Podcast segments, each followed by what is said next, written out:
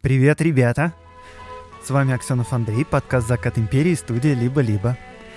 Я рассказываю поразительные истории о людях и событиях начала 20 века. Революция, секс, наркотики и панк-рок в Российской империи.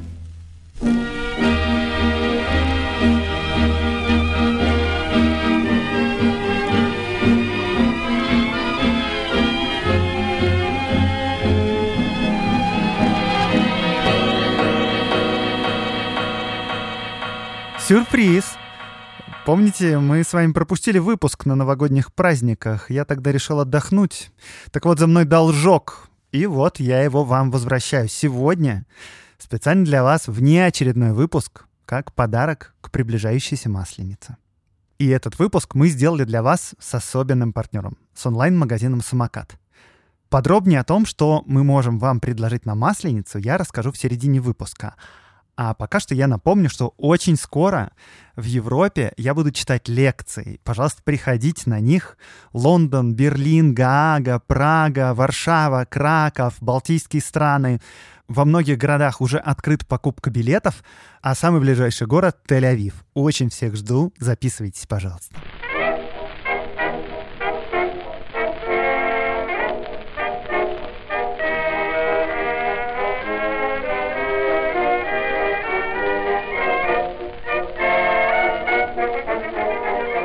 Итак, Масленица. Масленица. Масленица — это главный праздник в России до революции. Ну, если бы мы спросили жителей империи, то они, скорее всего, сказали бы, что есть и более важные дни. Это Рождество и Пасха. Но по уровню всеобщего разгула, обжорства, по количеству игр, развлечений, гостей, Масленица оставляла далеко за спиной вообще все праздники в России. Масленицу праздновали неделю, а последние четыре дня, с четверга по воскресенье, вообще были непрекращающимся карнавалом. Ничего подобного сейчас просто невозможно даже представить. Итак, приглашаю вас на празднование Масленицы. Масленица всегда приходится на неделю перед Великим постом, и на этом контрасте праздничная неделя становится еще более шумной и широкой, потому что впереди 49 дней поста — Напоследок надо выложиться по полной, чтобы ни о чем не жалеть, угореть максимально. Самая главная задача на Масленицу — это есть столько, сколько возможно, и потом еще немного сверху. Самым главным лакомством, конечно, были блины. А вторая главная задача — кататься с гор и на санях в самой красивой одежде. Опциональные задачи такие — подраться и жениться — сожжения чучела в приоритетах, как видите, не было, но я про это тоже расскажу. А начнем с главного, с блинов. Хотя, ладно, нет, подождите, давайте, чтобы порядочить рассказ, начнем, на самом деле, с плана на неделю. Потому что если мы хотим угорать всю неделю, нам нужен план. И вот поскольку общество в России был традиционным, то и план был отточен до мелочей столетиями. Ну, хотя он, конечно, и отличался от губернии к губернии. Еще сразу скажу, что Масленицу больше всего отмечали великороссы. То есть в Украине и по Беларуси, не говоря уже там о Татарстане и других местах, все было гораздо скромнее. Итак, чем мы будем заниматься всю масленичную неделю? Возьмем план, описанный в 1901 году в книге «Народная Русь» писателя Аполлона Каринфского. Во-первых, лучше всего заранее подготовить горки для катания, сани, лошадиную сбрую и разные наряды, чтобы потом на неделю не париться. Займемся этим в ближайшие уже выходные. В понедельник встречаем Масленицу. Очень торжественно. Масленица — это, например, мог быть просто наряженный мужик, а могло быть и соломенное чучело, могло быть даже и дерево. Вот такой прикол. Везем дерево на санях. В общем, масленица, кем бы она ни была, едет в украшенных санях, а за масленицей едет вся деревня. По сторонам бегут мальчишки, мужики играют на балалайках и гармошках, все поют, а также, естественно, пьют, закусывая блинами. Блины, потому что начинаем делать с первого же дня. В некоторых деревнях, например, за Уралом, наоборот, сани делали из всякого ненужного мусора, такие вот максимально дурацкие. Во вторник Во вторник начинаются всякие игры, строятся качели, все катаются с гор, строят снежные городки, которые берут штурмом. Также можно просто подраться стенка на стенку. Э, все, конечно, пьют и закусывают блинами. Среда называлась лакомкой, потому что если до этого мы ели и пили в полсилы, то теперь надо уже подходить к делу серьезно и объедаться максимально. А, но не так максимально, как в четверг, потому что в четверг начинается самое главное. Первые три дня — это разминка. Последние четыре дня называются «широкая масленица». В эти дни делаем все то же самое, но уже в полную силу. Например, в четверг уже полагалось пить просто как не в себя. В пятницу идем к теще на блины, а в субботу приглашаем тещу к себе, потому что силы уже на исходе. Каждый день печь блины тяжело, надо распределять обязанности. Да, и все это время мы катаемся с гор и ездим просто на санях туда-сюда, одеваемся в самую лучшую одежду, поем, танцуем, играем во всякие игры. В прощенное воскресенье прощаемся с масленицей, сжигаем ее.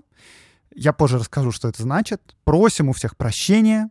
Съедаем и выпиваем вообще все, что остается, потому что в понедельник уже ничего нельзя, молитва и пост. Тяжело, ну а кому сейчас легко? Надо себя заставлять, должна же быть в конце концов в жизни какая-то дисциплина, ребят.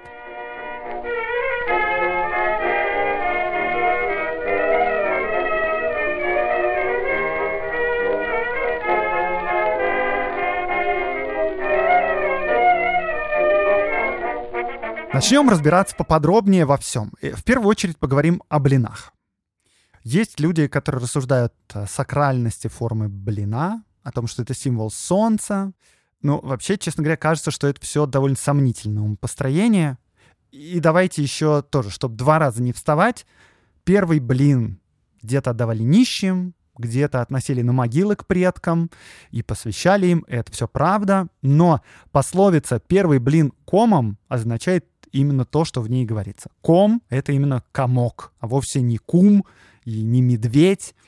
В лес никто блины медведям не относил, чтобы поделиться со зверьми. Люди как бы не дураки. Это я так вкратце. Просто если вы слышали какие-то глубокомысленные идеи насчет этого, вот я вас разочаровал. Но если вы их не слышали, то все, слава богу. А, да. Но в любом случае блины — это самое главное и самое популярное блюдо на Масленицу. Это просто must-have. Блины пекли, кажется, из любой муки из пшеницы, из ячменя, из овса, из пшена, из ржи. Э, пекли чечевичные блины, гороховые, даже льняные. И да, естественно, всю эту муку разную можно смешивать. Вся прелесть блинов на масленицу в их разнообразии. А что касается начинки, то вот мясо в эту неделю уже не ели, потому что готовились к посту. Эта неделя называлась сыропустной, то есть молочные продукты и рыбу можно, а мясо уже нет. И поэтому в качестве начинки использовали как бы все остальное. Овощи, сметану, творог, мед, ягоды, яйца, рыбу, икру, конечно, во всевозможных видах и смесях. Причем рыбы тогда было просто невероятное количество, совершенно разнообразной. Вот Иван Шмелев, когда вспоминал, как его отец заказывал рыбу к масленице, перечислял, сгибайте пальцы, черную белужью икру, ершей, судаков с икрой, архангельской наваги, белозерского снитка, стерлядь, налимов, хвост сама, сигов, белорыбицу и леща. Блины делались и без начинки, их тогда следовало макать во что-нибудь, а еще были очень распространены блины с припеком. Как они делаются? На сковородку наливают тесто, а затем, когда оно немного подрумянится, кидают туда припек. Например, кладут лук, рыбу, яйца, грибы, яблоки, ну, в общем, все что угодно, и заливают еще тестом сверху. Или оставляют открытыми и допекают в печи. И вот как тот же самый Иван Шмелев описывал обед артели строителей на Масленицу. Широкая печь пылает. Две стрепухи не поспевают печь. На сковородках с тарелку черные блины пекутся и гречневые, румяные, кладутся в стопки, и ловкий десятник прошен с серьгой в ухе шлепает их об стол, словно дает по плеши. Слышится сочно. Ляп. Всем по череду. Ляп, ляп, ляп. Пар идет от блинов винтами. Я смотрю от двери, как складывают их в четверку, макают в горячее масло в мисках и чавкают. Пар валит изо ртов с голов. Дымится от красных чашек со щами с головизной, от баб-стрепух со сбившимися алыми платками, от их распаленных лиц, от масляных красных рук, по которым сияя бегают желтые язычки от печки. Синеет чадом под потолком, стоит благодатный гул. «По шкалечку бы еще, Василий Васильевич!» — слышится из углов. «Блинки заправить!» «Валяй!» — лихо кричит косой. Гудят. Звякают зеленые четверти ошкалик. Ляпают подоспевшие блины. Но не блинами едиными. На Масленицу готовилось много выпечки, всевозможные пирожки и пироги, хворост, готовилась традиционные уха и кисели. Если у людей были деньги, то обжорство было просто невероятным. Блины пеклись с утра до ночи и подавались во всех трактирах и ресторанах, а в некоторых вообще не подавалось ничего, кроме блинов. И вот купеческая Москва в этом отношении, кажется, задавала тренды. Съесть за один присест штук 20 считалось просто легкой закуской, причем особенной лихостью считалось заглатывать блины целиком, не жуя, а вот резать блины ножом вовсе считалось просто грехом. Есть рассказ Чехова классный «Глупый француз». И там описывается изумление иностранца, который видит, как некий господин уничтожает блины в трактире. И вот француз, решив, что едок таким вот замысловатым способом хочет свести счеты с жизнью, решает спасти несчастного и получает от него вот ответ такой. «Что вы беспокоитесь? И вовсе я немного ем. Поглядите, ем как все». Пуркуа поглядел вокруг себя и ужаснулся. Половые, толкаясь и налетая друг на друга, носили целые горы блинов.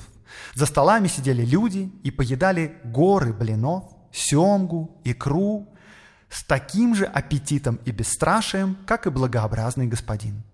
«О, страна чудес!» — думал Пуркуа, выходя из ресторана. «Не только климат, но даже желудки делают у них чудеса. О, страна! Чудная страна!» Э, минутка статистики.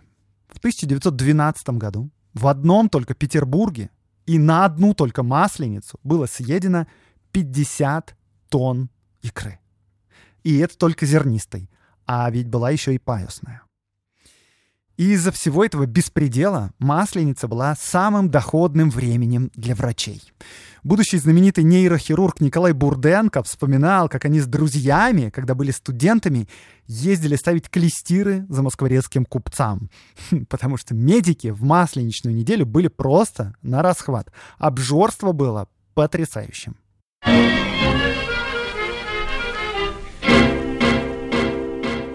У этого выпуска есть специальный партнер — онлайн-магазин «Самокат». Мы, конечно, вас не призываем объедаться на масленицу, как московские купцы. Вы себя берегите, пожалуйста. Но у нашего партнера есть отличные гастрономические идеи и продукты собственного производства, чтобы вы могли достойно встретить этот праздник.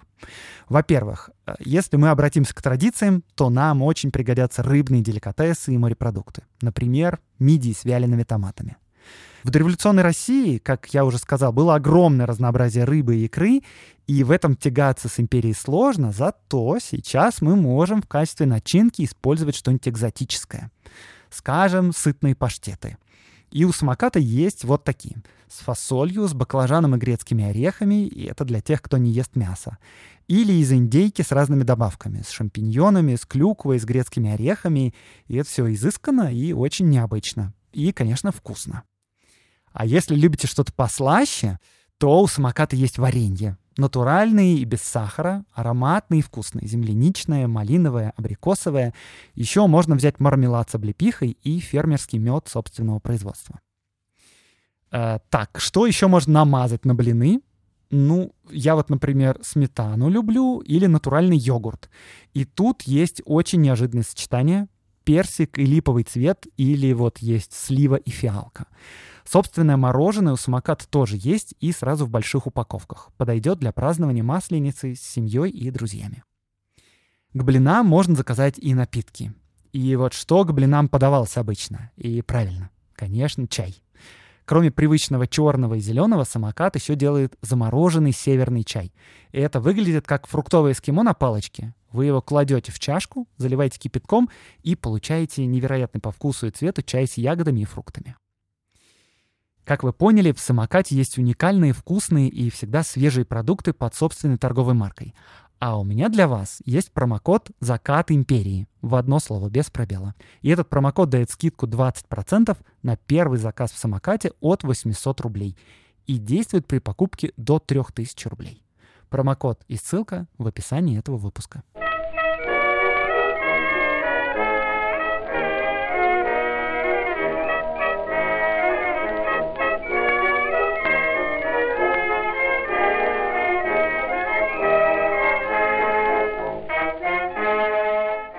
Давайте перейдем от еды, я надеюсь, вы впечатлились, к главным масленичным развлечениям. И в первую очередь это катание с гор и просто на санях по улицам и полям. Горы устраивались во многих подходящих местах, там, где были склоны, и чем круче, тем лучше, конечно.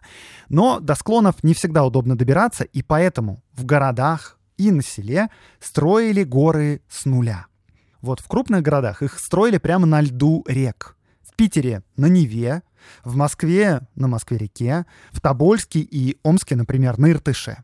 Горки были деревянные, украшенные башенками, лентами, еловыми ветками и могли быть довольно высокими, до 30 метров. Причем крутизна склона в верхней части могла доходить до 50 градусов. Они как бы такие были изогнутые. А внизу ну то есть где санки уже катились горизонтально по земле или по льду реки, по обеим сторонам ставили елочки или снежные и ледовые фигуры. Саму горку заливали льдом. И самые большие горки в крупных городах строились напротив друг друга. Так что скаты обеих горок проходили как бы рядом друг с другом, как шоссе такое. То есть ты скатился, и тебе не нужно возвращаться назад, ты сразу же лезешь на гору с другой стороны. И, конечно, вокруг этих горок собирались продавцы сбитня и пирожков. В деревне строились горки поменьше, конечно, а если использовался удобный склон, то его выравнивали навозом и заливали водой сверху, потому что навоз очень удобный подручный материал. И горки могли быть и изогнутые, вообще любой формы. А, кстати говоря, на случай, если вы не знали. Аттракцион «Американские горки» происходит именно от российских горок. И во всем мире они сначала назывались именно «русские горки», много где их так до сих пор называют. Как это произошло? Во время Отечественной войны, когда воевали с Наполеоном, русские войска закончили эту войну в Париже. И вот зимуя там, солдаты построили себе на Масленицу горки на замерзшей сене. Парижанам эта идея понравилась, и я их понимаю в этом. И со временем традиция закрепилась. Но поскольку климат во Франции мягче, то вместо санок начали использовать специальные тележки. И это, кстати, тоже не было новинкой, потому что при Екатерине II, которая очень любила кататься с горок, это все уже придумали давно. Для удобства тележки начали направлять по специальным рельсам. И расцвет русских горок наступил в США в середине 19 века, когда американские железнодорожные магнаты начали делать горки с крутыми виражами. Но, в общем, да, это все происходит именно от русских катальных горок. Причем горки были важны еще и потому, что во время катания парни с девушками могли познакомиться поближе или даже, так сказать, зафиксировать свои отношения. Во-первых, часто катались парами. Парень мог пригласить в сани девушку какую-нибудь, которая ему понравилась, и после катания получал поцелуй. Во-вторых, э, парни выделывались перед друг другом, типа, кто дальше проедет, кто столкнет соперника, а девушки смотрели, как бы, кто ловчей. Еще на катание одевались понарядней. Вычищали сапоги, ну, то есть, если, конечно, были сапоги, подпоясывались чем-нибудь ярким, девушки тоже наряжались, а катались тогда вообще на всем, на чем только можно было. На шкурах животных, на сене, на снопах, на скамейках. Ну, конечно, на обычных санках тоже катались. Второе по важности развлечение на Масленицу — это катание на санях по улицам. А в городах, кстати, это, наверное, было самой важной частью праздника — Сани украшались лентами, бубенцами и колокольчиками, бумажными цветами, еловыми ветками, вообще всем, чем только можно было. В них клали внутрь ковры и меха.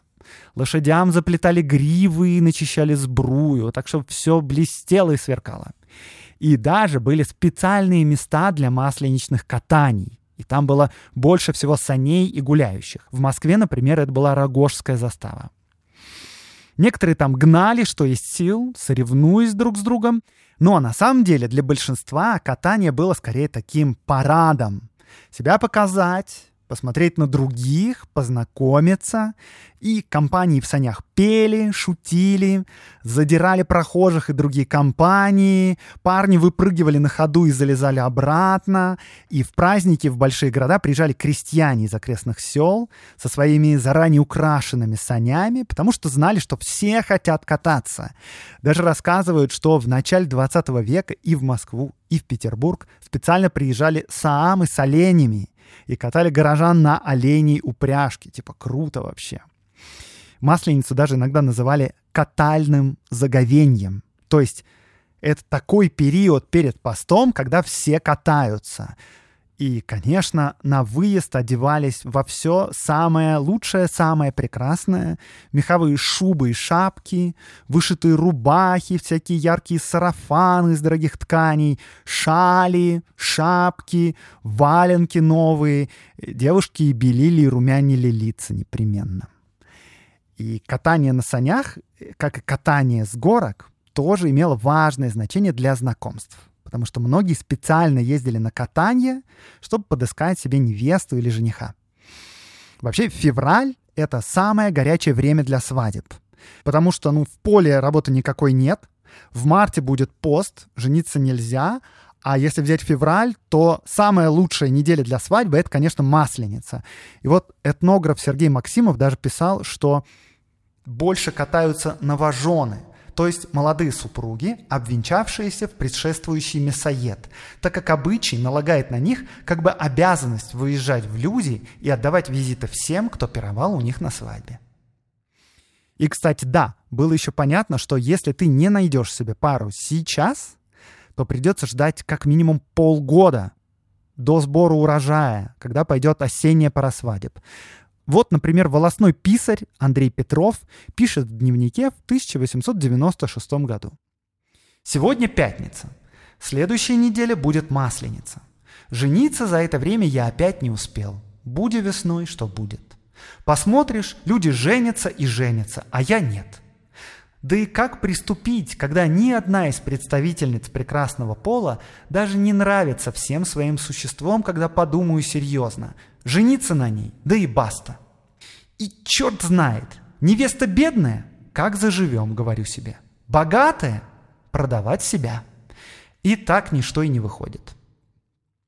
И вот, если вам кажется, что родители на вас давят, типа, когда уже женишься, когда муж домой приведешь, то вот послушайте, что делали в украинских деревнях на Масленицу. И из-за вот этой как бы игры Масленицу даже здесь называли колодий. Итак, когда собиралась компания парней гулять, самому старшему и холостому к ноге привязывали деревянную колодку. Так он с ней ходил, потому что, типа, все женились, а ты нет, так что страдай. И то же самое делали с самой старшей незамужней девушкой в деревне. В других деревнях замужние бабы приходили к своим подругам, у которых были неженатые сыновья или незамужние дочери, и привязывали колодки уже матерям и говорили при этом «ты чего сына не женила?» или «ты чего замуж не отдала дочку?» И надо было дать выкуп чтобы с тебя сняли колодку. И так веселились всю неделю. Вот это я понимаю, токс, не то что нынче.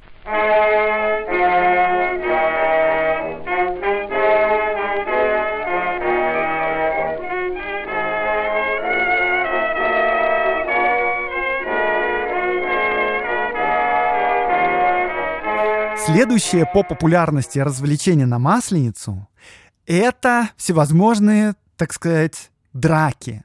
Ну, то есть, начиная от более-менее гуманных, типа игры в снежки, и заканчивая прям натуральными кулачными боями деревня на деревню. Поскольку в снежки можно играть более-менее в любое время зимой, а Масленица — это все-таки праздник, то к Масленице строили большие снежные крепости. Их заливали водой и устраивали прямо осады. И игра эта была не детской потому что защитники и нападавшие вооружались палками, метлами и даже садились на лошадей для штурма. Главным оружием все-таки были, конечно, снежки, Но вообще при взятии крепости запросто можно было лишиться зуба или ребро себе сломать, например. Правила таких игр тоже отличались от губернии к губернии. Где-то городки штурмовались через ворота, и побеждал тот, кто прорывался первым. Где-то, чтобы победить, надо было разрушить стены. Где-то строились две крепости напротив друг друга. И, кстати говоря, я вот нашел, что первое документальное свидетельство о взятии Снежной крепости относится аж ко временам Смуты. Там путешественник Конрад Бусов рассказывал, что Лжедмитрий I устраивал такую игру. И было две команды тогда — русские против немцев. Но помимо взятия Снежной крепости были развлечения еще и посерьезнее. Это кулачные бои. Вообще кулачные бои стенка на стенку — это развлечение регулярное и даже, я бы сказал, традиционное. Но вот на Масленицу они были тоже очень популярны. Бились улиц на улицу, район на район, рабочие одного завода против рабочих другого и так далее. В больших городах были знаменитые бойцы даже. Но полиция такие бои не одобряла и даже запрещала. Так что, например, в Москве золотое время кулачных боев приходилось на середину 19 века. Тогда на драке могло собраться до 2000 участников. По правилам запрещалось бить лежачего, а также, если одна из сторон приседала на землю, то считалось, что они таким образом признают поражение. Но вот к началу 20 века, ко времени правления Николая II, все стало потише, по крайней мере, в Москве и Питере праздничные кулачные бои на Масленицу уже не проводились, кажется. Но вот по небольшим городам и по деревням это просто милое дело.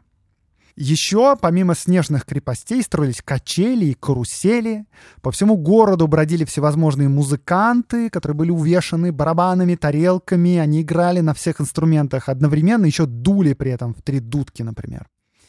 Водили медведей всяких, показывали дрессированных обезьян. Обезьяны эти за три копейки вытаскивали бумажки с пожеланиями. Балаганы строились, там показывались представления разнообразные. И на дни Масленицы, ну, по крайней мере, на четверг, пятницу, субботу уже точно никто не работал и не учился.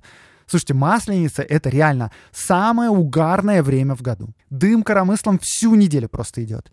И я тут в основном рассказываю про то, как праздновали обычные люди, но вообще и у дворян, и у просто богатых людей Масленица была самым запоминающимся временем в году. И это я еще не говорю о детях, конечно. Для них это просто фантастический праздник. Ну вот, например, традиционно театральный сезон. Он заканчивался перед Великим постом, потому что в пост нечего развлекаться, а значит на Масленицу давали самые многочисленные и самые важные спектакли и концерты, разные балы и встречи.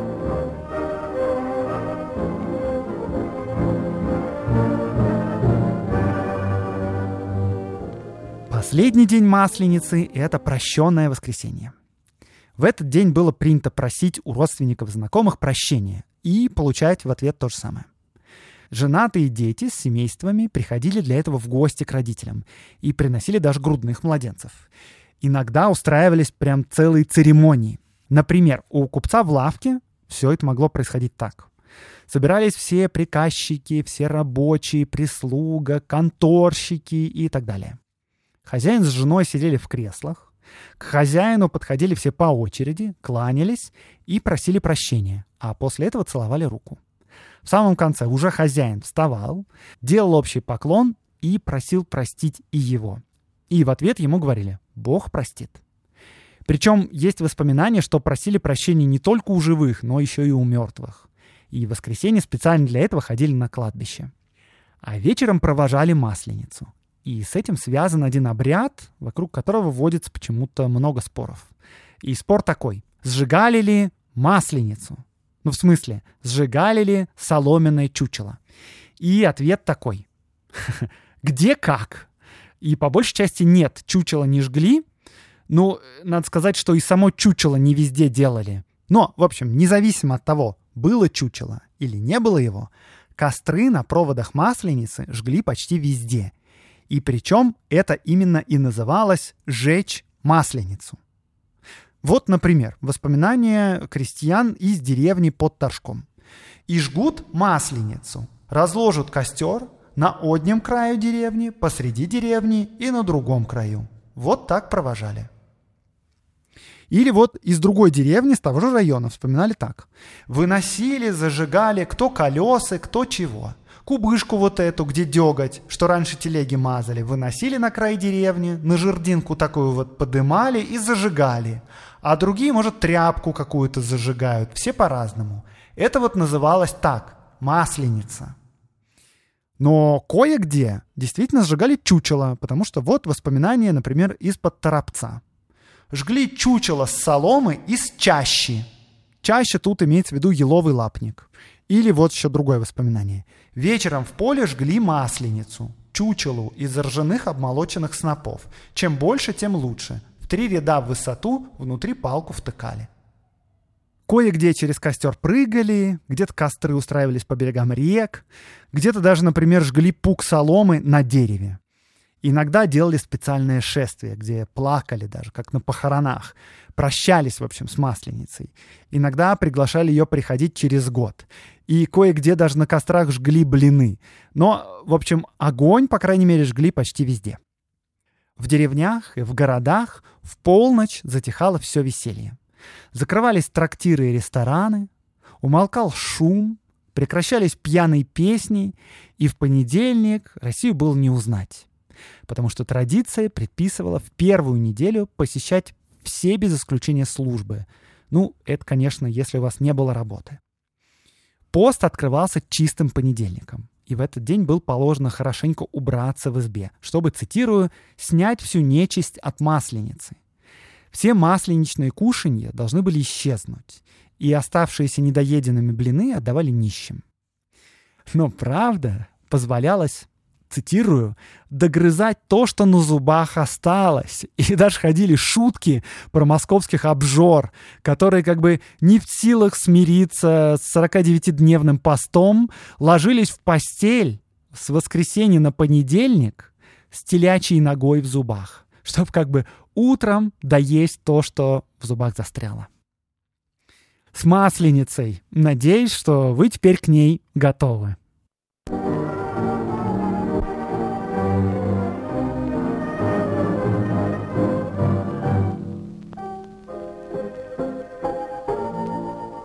С вами был Аксенов Андрей, подкаст «Закат империи», студия «Либо-либо».